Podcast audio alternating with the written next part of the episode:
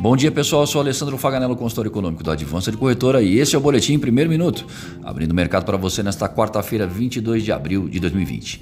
Índices futuros das bolsas de Nova York amanhecem no azul, Dow Jones opera em alta de 1%. Na Ásia, Nikkei no Japão fechou em baixa de 0,7%. Europa, Frankfurt, trabalhando em alta de 0,8%.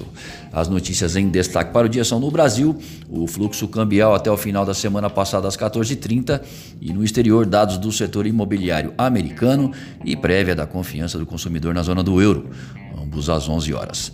O preço do barril de petróleo volta a preocupar, enquanto continuam as análises em relação à profundidade da recessão, velocidade e forma de recuperação econômica global. Já graficamente, Guaciro Filho, nosso consultor técnico, faz as seguintes observações. Para o dólar, com o fechamento anterior em 5,3164 e alta de 1,5%, o dólar mantém sua tendência de alta como movimento principal nesta quarta-feira. Sua resistência, ou teto principal, está na taxa de 5,3529 e secundária em 5,3725.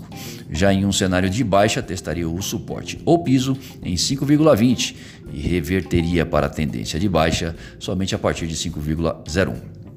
Para o euro, com o fechamento anterior em 5,7784 e alta de 1,47%, o euro mantém sua tendência de alta como movimento principal para hoje, 22 de abril.